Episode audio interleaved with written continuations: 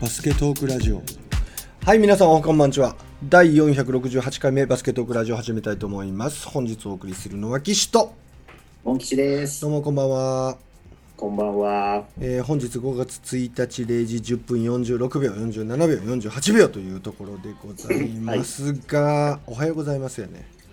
そうですね。こうん。んにちはまさにそんな感じの時そんな刻で感じでございますけれども。モンキさん今日は何を教えてくれるんですか、そうですね。まずこれまた当たっちゃった。えー何当たったん？これね琉球ゴールデンキングスの、うん。えー、と沖縄そばキャンペーンっていうのをツイッターでやってて。沖縄そばって言ったの？そうです。えー、なんなんそれ？そばが当たったの？まずこの沖縄そばが 3人前のうんうん。三うん、これとうん。あとこの琉球ゴールデンキングスと、うん。なんかねうん。このネットのとこネットのところをなんかおそばに例えてこう箸でこう掴んでるようなうん。絵が出てるんですけどうね、ん。はい。でこれあのね沖縄でね、うん。結構有名な T シャツ屋さんでハブボックスっていう T シャツ屋さんがあるんですけどハブボックスかわいいいな。うん。はい。それとこのキングスがコラボしてる T シャツなんですけど、うん、沖縄そばとこの T シャツが当たったという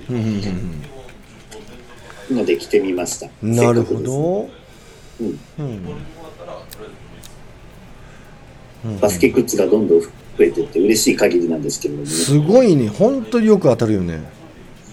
うん、でも、ね中にはちょっとこううさんくさいのもあってですね。ほこれはこれで良かったですけどううん。ねこの前すごいちょっとだけ盛り上がりましたよね、うん。あのバストラのインスタの方に京都ハンナリーズからメッセージが来てて。来てたやんか。あメッセージっていうかさフォローされたっていうことじゃないの？あえっ、と最初私が知らずにフォローしちゃって、うんうん。その偽アカを。ああほそしたら向こうもフォローし返されてうほうほう。あれ？ハンナリーズにバストラのインスタフォローされたわなんて思ってたら、うん。その後メッセージが来て、うん選手のサイン入りポスターが当選しました。ええー、マジで？これは宣伝しないと。って思って、うん。えー、とただそのメッセージがちょっと片言っぽかったのあとあ商品を受け取るときに、うん。手数料はこっち持ちとか書いてあったんですよね。なるほどなるほど。何これとか思ってでちょこっと覗いてみたら、うん。なんかいろいろこう登録しなくちゃいけないみたいになってて何これなんて思った。らなんかおかしいなと思って。はでツイッターとかでこれ怪しいぞとかなんか同じようなのが来て、あうん。うん。これは詐欺だとか言ってる人いないかなと思ったら案の定ですね。あー。京都ハンナリーズさんがもうこれ偽アカですって偽て赤やったんか。はあはあはあはあ即ブロックしてくださいみたいなうのを、ん。あの実際ちょうど上げたばっかりの時間だったんですよね。なるほどなるほど。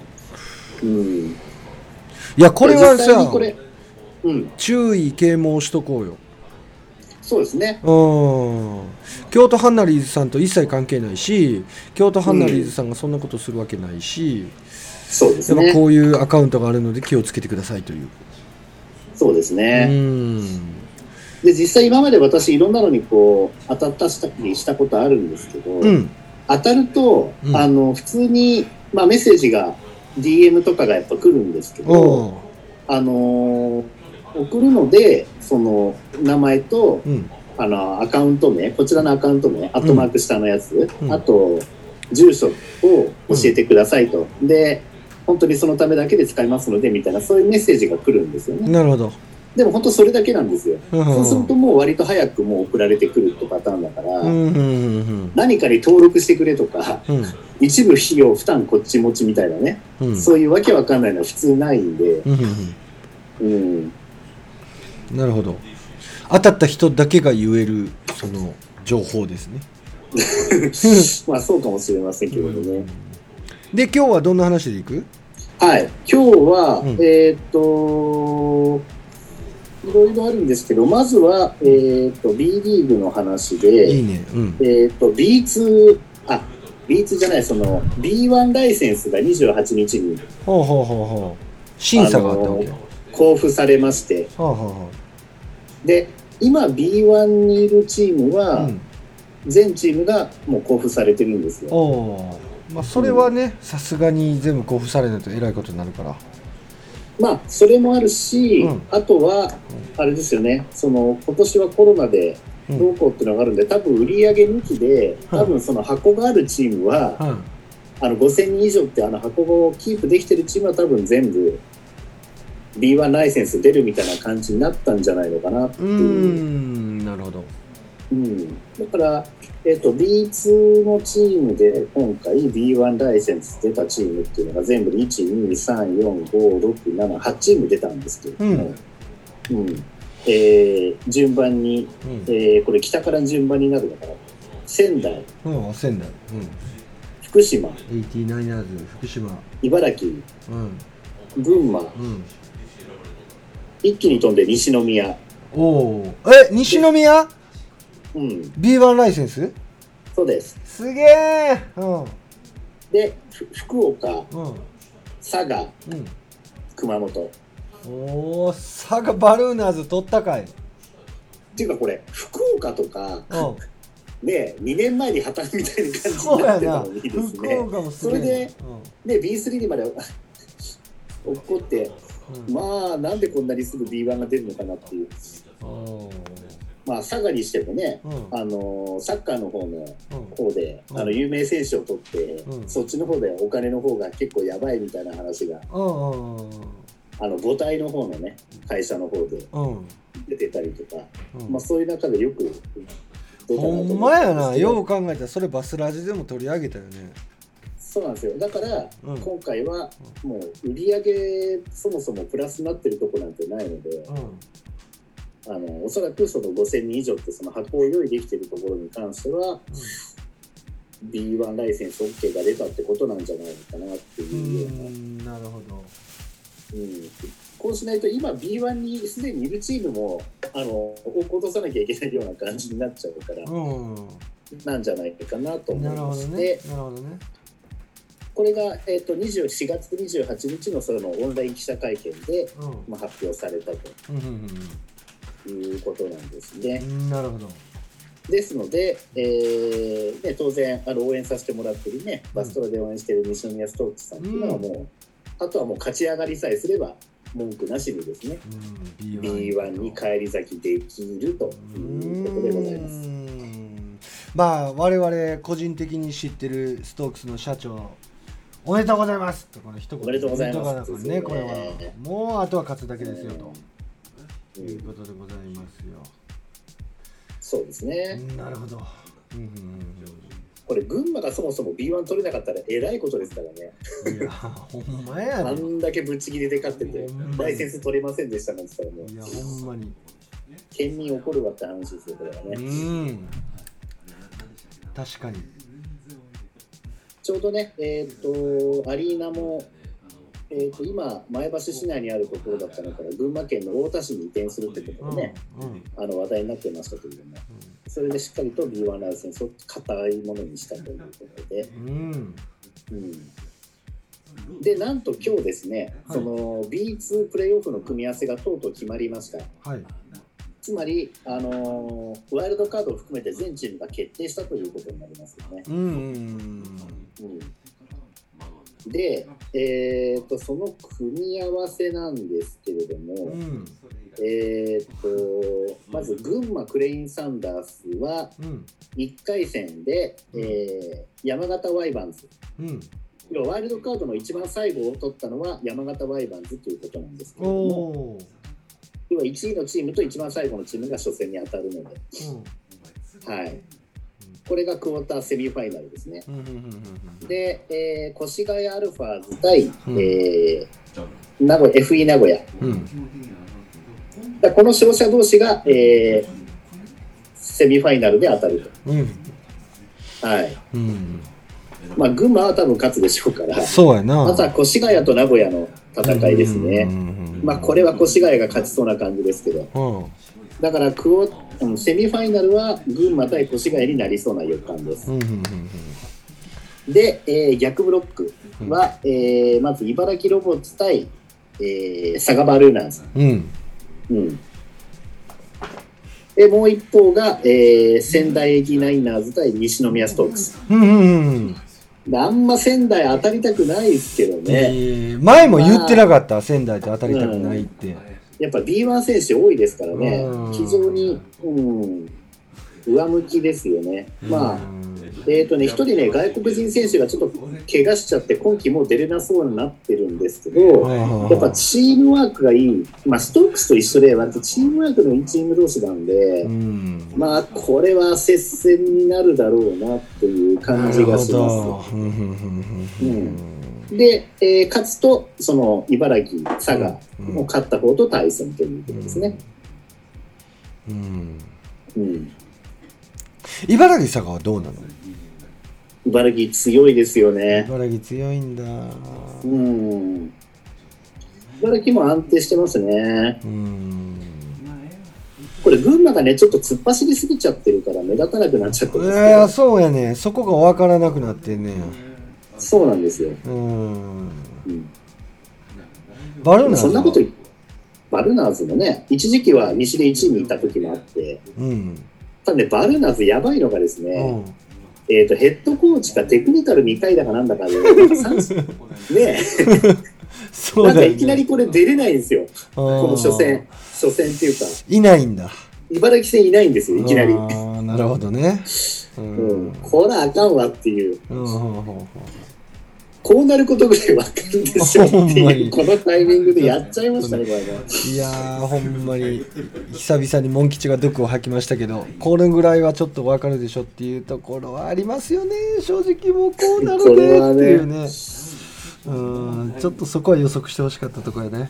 そうですね、うん。これはあまりにも痛すぎますね。まあ確かに。せっかく昇格するチャンスなんで、ほんまにほんまにほんまにうん。いや、これでね、うん。あの試合の途中に、うん。あまりにも一方、なんか不利な判定が出て、切れてしまって、うん。うんそこでなっちゃったんならわかるんですけどね。まあ、っていうところですけれども、うんまあ、楽しみですね、これうんでね。すねそして？で、B リーグの方、B1 の方はう、ん。えーっと、まだね、えーっと、ワイルドカードが、うん。えーサンドッカと渋谷まで決まっているので、うん最後の椅子争いを、えー富山とアルバルク。アルバルクだ。っていうところなんですよ。うん。ただ、えー富山の方が完全に今有利かなと。うん。うんまあ、富山も外国人選手が一人ね、ソロモンがちょっとあのお薬であのお務まりになってしまいましたけれども、なんで一人、えーいない状態。うん。で、アルバルクも、えーカーク選手ですね、大黒柱がもう完全離脱で、うえんーヘルニア関係でなんか全治3ヶ月って出てましたけれども、やっぱそうなんや。結構重いんやな。そうですね、だから、純粋なセンターみたいな選手が今いない中で、うん。あの外国人選手オールフォワードになっちゃってるんで、うん。うんやっぱり非常に苦しいですよね。確かに確かに。うん。まあ、デション・トーマス選手とかものすごく果敢に相手に攻め込んで頑張ってますけどもね、うん。まあ、でもやっぱり最後はっていうふうになってしまうんですよね。で今逆に調子がいいのが川崎。うん。で結構ねシーズン前半はうんやればできるのにうん。あの外国人3人ファジーカスを含めた3人入れるビッグラインナップあまり使わなかったのを後半戦になってやたら使い始めてですうんね。なるほど。最近世間がなんかみんなずるいずるい言い始めちゃってまして 全然ずるくないんですけれどもあまりに強すぎるもんだからうん。この前も宇都宮ブレックスが連敗してしまいましてですね、うん。そのビッグラインナップにやられて、うんうん。うん、やっぱりさここまで来ると結構消耗戦になってくるやんか。怪我があったり、今うん。我々が紹介している内容の通りいっぱいこの時期に欠場する選手で出てくるわけやんか。そうですね。そこまでをビッグラインナップを使わずにはい、連れてくるっていうことは一つの戦略であったのかもしれないですね川崎の。そうですね、うんそこの連携が今になってやってるってことなのか。それが今になって機能してるんじゃないかなっていう見方もありますよね。まあ合ってるかどうかは別ですよ。ねうんあとはたまたま怪我人がいたりとかしてうまく使えないタイミングがあったのかもしれないですね。うんファジーカス選手が怪我で抜けてるタイミングもあったり、うんあんまり研究されたくないっていうのもあったのかもしれませんし、そね。れ大きいんちゃうかなと思うけどね僕は。すごい、なんかそのディフェンスで、あのーあの3人がゴール下にいるとですね、うん宇都宮ブレックスのライアン・ロスター選手とかもブロック食らってしまうような形で、なかなか高さ攻めれないだから。川崎に勝てるチームがあるとしたら、うんその日スリーポイントが入りまくりっていう状況じゃないとなかなかこそうやね。う、うん、で、ディフェンスはそれゾーン組まれて脅威だし、うん。オフェンスは、うん。あの必ず3人の中の誰かのところがミスマッチになっちゃうんで、うんそこをちゃんとゴール下に、そのミスマッチになって、選手が必ずゴール下にポジションを取りに来て、うんうんそこで最後ワンワン仕掛けてくるっていうプレーをやるんですね。うん。で、今まではね、3ピリかなんかにちょこっとやるぐらいだったんですよ。うんうん。それが最近結構早くから使ってきたりとか、うん。うんっていう感じでですね、うん。なかなか、あの、うん。今調子上げてきてるチームとそうでないチームがだいぶ、まあ、面を分けてるようなところがありましてですね。うんなるほど。さっきのワイルドカードの話になると、うんえっ、と、今、サンロッカーズの方が、サンロッカーズまでは決まってるんで、うんその富山とアルバルクって言いますよね。うんで、えっ、と、富山の方が数字的には上にいるんですけど、うん。アルバルクは中止になってる試合がまだいっぱいあるんですよ。うん。だからそこの試合で、あと1回負けるぐらいで、あと全部勝つ。うん。で、富山がここからの残り試合負け越すうん。っていう、そこが一致しない限りは、多分逆転はできないから、多分富山がこのままいっちゃうだろうなっていう。感じです。うん。なるほど、なるほど。はい。多分ね、富山とアルバルク、比べると5試合ぐらいアルバルクの方が少ないんですよ。うんうん。まあ、陽性反応に出ちゃった選手がいたせいで、こんう、バババババって試合が潰れちゃってるんで、アうルバルクは。ん。でも、このままだと多分全試合消化できないんじゃないかなっていう感じがするので、うん。うん。なるほど。はい。今のところ、えープレーオフはそんな風になりそうだなと。だから今、あとはこの調子のいい川崎と千葉がうん東地区の1位、2位争いをしてるんですよ。うん。で千葉は前半調子よくて、後半になってちょっと調子を崩してたんですけど、うん。今、千葉が2位で、3位が川崎なんですようん。うね。ん。で、そこの差が、ちょっと今、僅差で川崎が迫ってきてるんで、うん。もし川崎が逆転するとですね、うん。あのーちょっとこういう言い方しちゃいけないかもしれないですけど、宇都宮ブレックスと川崎が逆ブロックに行くんですよ。うん。そうすると、決勝でこの2チームが当たる可能性が高くなるほど、るなるほどね。うん。今の順位のまま行っちゃうと、ブレックスと川崎がですねう、ん。準決勝で当たっちゃう。結構もったいないっていううん。感じになってしまう。東の1位と、まあ2位が今千葉ですけどね、ん実質は川崎の方が今強い感じがするので、うん本当に強い2チームが準決で当たっちゃうというなるほど。風になってしまう可能性があるうん。というところです。わかりました。なるほど。うん次行きましょはい、でそんな中、えーとですね、ちょうどね、えーとねシーホース三河のコリンスワース選手、う。うん。あのミスタートリプルダブルって言われてたんですけど、うん。なんとこの前、3試合連続トリプルダブルっていう、すげえすげえのな。誰かみたいなね、ほんまに。あいつねウエストブルッ。クみたいなことやってますよね。うんダブルダブルならわかるけど、トリプルダブル。すごいな、それ。うん、暴れら回って三河は3試合連続トリプルダブル記念 T シャツを出すらしいですけど、ああ、出してもいいほどのすごいことうん、ですよ。そうですね。偉業ですよ、偉業。うん偉業って言えば、ちょっと話いきなり飛びますけど、八村選手のあのプレー見ました？あ、見てない、見てない。どうしたた？あのアンソニー・デイビスかなんかを吹っ飛ばしたダンク、嘘かっこええマジで？見てない。そこかなんかでこう行くんですけど、その時にブロック来てるのがアンソニー・デイビスだったんですけ渋ど、い。相手がアンソニー・デイビスなんや。あいつ吹っ飛ばされてましたからね、マナンバーワンセンター。渋すぎる。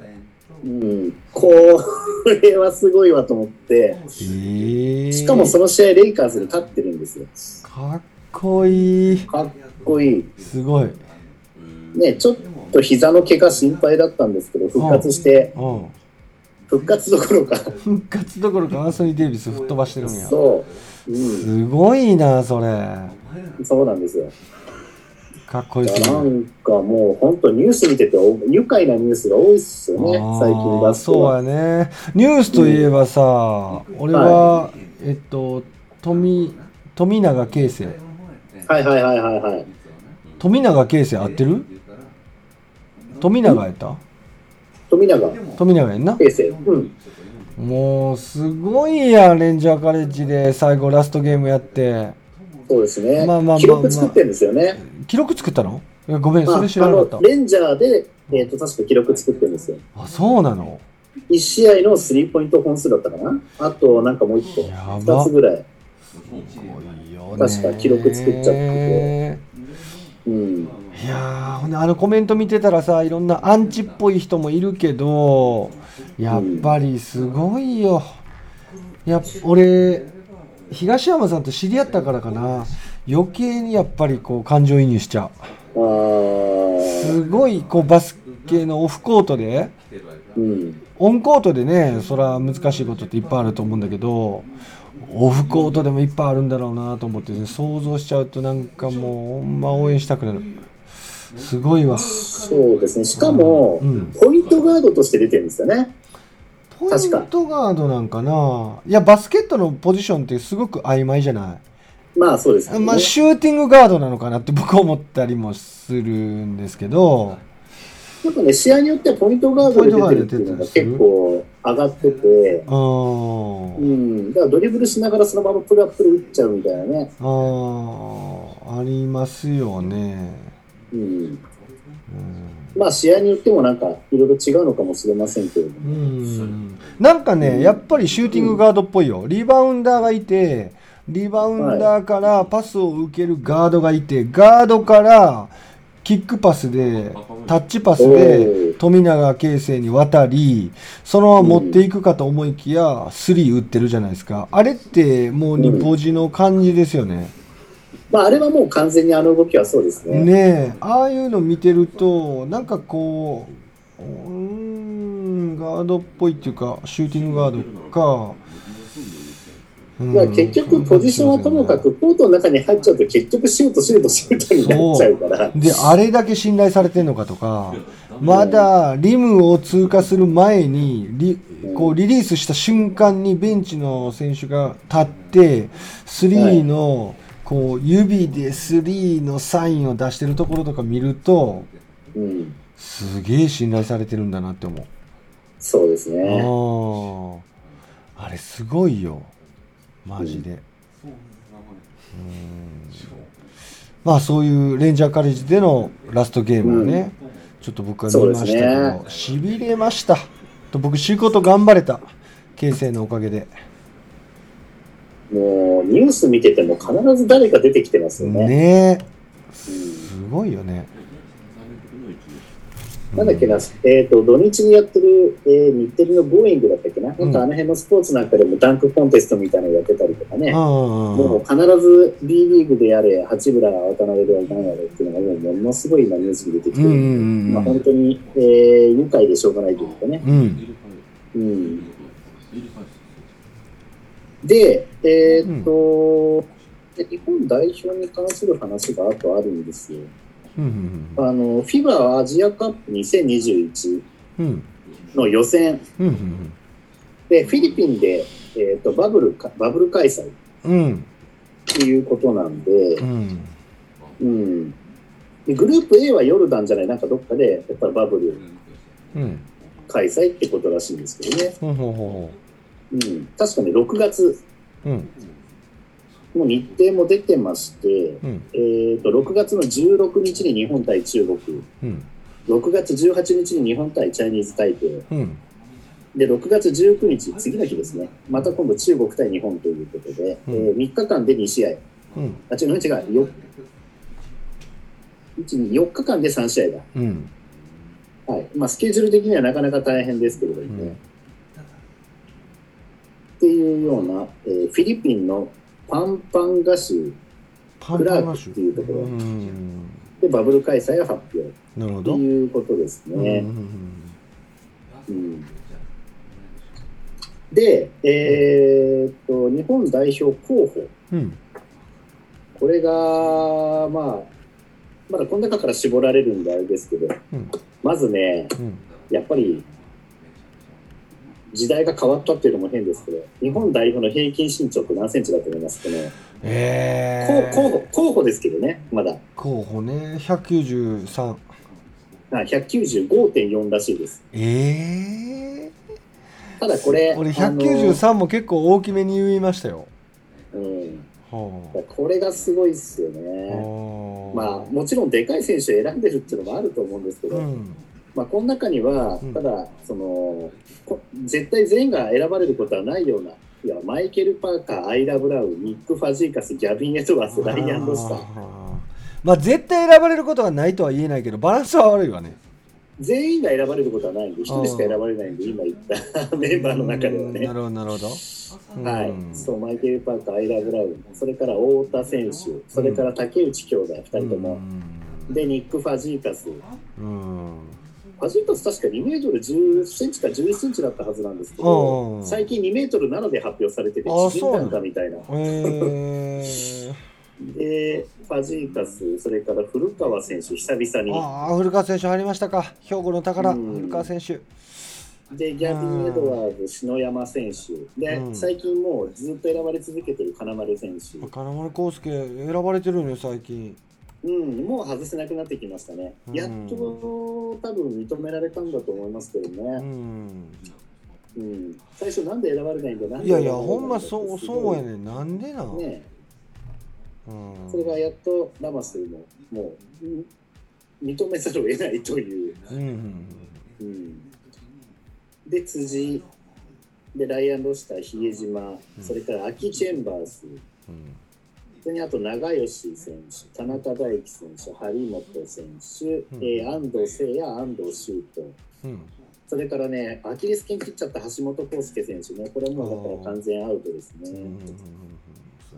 それから富樫選手、ベンドラメレオ、うん。で、渡辺裕太、馬場雄大、八村塁。この辺はね。うんそれから、えー、と琉球ゴールデンキングスの今村選手、うんうん。それから、えーシーホースミカのアビー・コーキー、うんうん。そしてこの前一回取り上げました、えー韓国の方に行ってた K リーグに行ってた中村うんうんうん。太一選手、うん。太一選手。うん。それからアイザイア・マーフィー、アイザイア・マーフィーも、う、うん。ん、それにテーブス海おテーブスカイも候補入った。で西田優大。うんうんうんうん。そして久々に出ました渡辺比喩、ああ渡辺比喩ね。はいはいはい。うん、うん。この辺ねちょっと日本の選手たちとのまずそもそもプレー合わせうん。息が合う合わないってとこはどうなんでしょうね。うん。まあちょっとあまりにたまたましか呼ばれないと。でもあったあの海外組がねまだ海外組っていう言葉が初々しかった。あの時期ですよバスケットでいうでチームの組織力はどうなのかって言われてたね。あの時期ですよ。ね。バスケットで。うん。でもこれ渡辺比喩選手はセンターとして呼ばれてるから、うん。渡辺比喩選手がセンターに入ると、うん。八村選手と渡辺選手がフォワードとして働けるので、いやそれ大きいしそもそもがあの2人が世界のセンターじゃないじゃないまあそもそもあそうどう見ても、もストレッチ4以上やからはい、そこにやっぱ外に出せるっていう日本のそのアライメントっていうか布陣がねうん、そこしっかりしてあげてほしいよね。そうですね。うん。いや楽しみですよ。はい、うん、だって八村塁なんて結構5ポジっぽいこともやらされるシーンあったじゃないですか、まあ、ほほぼ4ポジやったけどね、うん。えっとファジーカスがいたから。うん、結構世界で戦う時には4ポジぐらいいってましたけど今や八村選手 NBA ではもう3ポジぐらいやるじゃないですか。そうですね。だからこの辺を3ポジ本来の3ポジとして扱えるようなアライメントにしてあげてほしいなと思いますよね。うん、うんそうですうん。うんね。うんであと女子、うんはい。女子の方も第3次強化合宿メンバー。はいえーとね、19人に絞られたのかな、うん。でここから最後12人になるらしいんですけれどうも、ん。なんと,、えーとオリンピック代表候補22人のうち、うん。えーこの4月16日に発表された。うん。そこから3人外れて19人になりましてうん。その3人外れたのがうん。本川早苗選手、ええ元川さな選手ね。それから渡辺彩選手、うんうん。結構推してた選手なんですけどうね、ん。そしてもう一人がですね、ルイビル大のね、今野紀香選手が外れちゃいました。今野紀香選手外れたか。バストラでも取り上げられた今野選手。そうなんですよ。うん。じゃあ残ってる選手が、うん。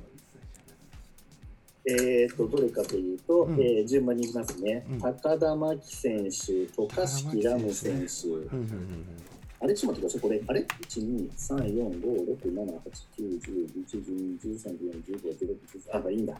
えー、渡嘉敷ラム選手、町田瑠唯選手、うん宮沢由紀選手、うん。それから日立ハイテクの谷村理香選手、うん。そして本橋奈子選手、元足入った。うん。これね、復帰してますよね、いつの間に。そうやんな。い大怪我してオリンピック危ないって言われてたじゃないですか。そうやんなまあ、そういう意味では渡嘉敷選手もそうですけどね。うん渡嘉敷選手、この前なんかのインタビューでまだ全然うん。走れないとかなんとかって言ってましたから、もう名前のブランドですよね。もらこれはもうううん本番に間に合うんだったら呼ぶっていうね、おそらくそのパターンだと思いますよね、はい。本橋選手も。はい。で、三好奈穂選手、うん。こちらは 3x3 の代表に選ばれるのかなと思いきや、今回こっちの候補で残ってますね。うんで、長岡萌子選手、ん。それから日立ハイテクの北村祐希選手、うん。長そ岡して選手もいえーこの前ちょっと紹介したトヨタアンテロープスの安間しおり選手、うん。それからエネオスの林咲選手、うん。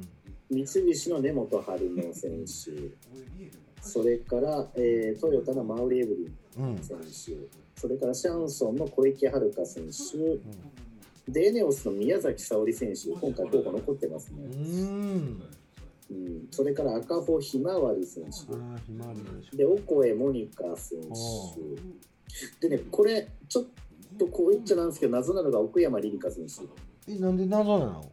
まあ試合出てないですね。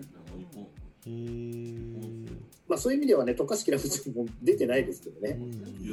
うんうん、で、あと、東堂七子選手ですね、トヨタ紡織。奥山リリカってさまだ育成じゃないの？まだめっちゃ若いでしょ、そうですね。だからまあそういう意味合いで残してるのか、何なのかがわからないですね。出てないのに選ばれるっていうのが結構まだね、うん。ちょっとありますようね。ん。やっぱ育成ですよ。絶対出てないのに選ばれるっていうのは。うん。う、ん。まあそういうとこありますよ。うん。うん、で、この中から、えー、と19から12人だから、まあね、抜けまた抜けちゃう選手がうん。いるんですけれども、そうですね。うん。なるほど、まあ、日立ハイテクの選手とか、小池遥選手あたりとかも、まあ、そういう意味で育成ちょっと兼ねてのところあるのかもしれないですけどね。うん。まあ、これが第3次、えー評価が宿命だうんうんうんということですね。本橋選手も復帰間に合ってほしいな、これ。そうやんな。だってアジア MVP っすよ。すごいよね。出てこないと相手のチームもなんか釈然としないよね。そうですよね。うん、うん、まあ、相手にとってラッキーなだけですからね。うん。確かに。じゃあ、これ、ちょっとどうにかしてほしいなというところですうね。ん。うん、確かに。そうです。はい。そんなところですかね。うん。今日のご紹介できるところとしましては。なるほどなるほど。ありがとうございます。うん。でも本当にあと、うん。えー、ともう5月の後半はもうプレーオフですからね、うん。もう本当にあと1、2週間の間にもうほとんどのことが決まってしまうような状況に今 BD がなってきてます。ですね。ここ頑張ろう収録、うん配信も頑張んねんけど今日2本上げたんだけどね YouTube ああ、そうなんですよね。あーぜひリスナーさんちょっと聞いてあ聞いてみて顔も出てる方の、うん。えー YouTube の方上げてるんでぜひちょっと興味持って見ていただけたらなと思うんですけどやっぱりねモン吉はい。慣れてないから映像付きの方の配信はすっごく時間かかる。今日一日それだけをやってたんだけど、はい。ちょっとやっぱり一応一本聞くし聞いてる途中で間があったりしたらそれつまむしうん。で編集して書き出しに時間がかかりアップロードに時間かかりサムネイル作りってなるとやっぱりね時間かかっちゃいますね。そうですよね。うん。いやお疲れ様です。すいません。遅くなってますけどもう徹底的に追いつく方向で僕頑張ってますんでリスナーの皆さんもちょっとあー頑張ってるんかなとゴールデンウィークついに追いつくのかなというふうな期待を持ってちょっと待っててください。私も期待して待ってます。すいません。よろしくお願いします次回はあれですね私あのなんて言うんだろうな。えっ、とその B リーグのう、ん。えー、とランキングうん。とかもちょっと紹介したいなと思ってアシストだとか得点だとか。ああいいねいいね。うん。うん。了解でございます。ストークスとかはねせっかくホームで、あのプレーオフのあの開催権得たんですけど、うん。無観客っていうことでね。そうやねちょっとそこがね体調行くメリット。行かへんっていう話してたやんか。ちょっと開けててるけどな、まあ今回はしょうがないかなっていうところでございますよ、そうですね、うんうんうん、いやー今日もありがとうございました。いろいろ教えていただこきそ。ううんまたよろしくお願いしよます。ろしくお願いします。近いうちにすぐ撮りましょはい、うはいありがとうございましたよいしょ、えー皆さんも468回目のバスケットークラジオを楽しんでいただけましたでしょうか？本日お送りしましたのは岸と。本吉でした。See you next time バイバイ。バイバイ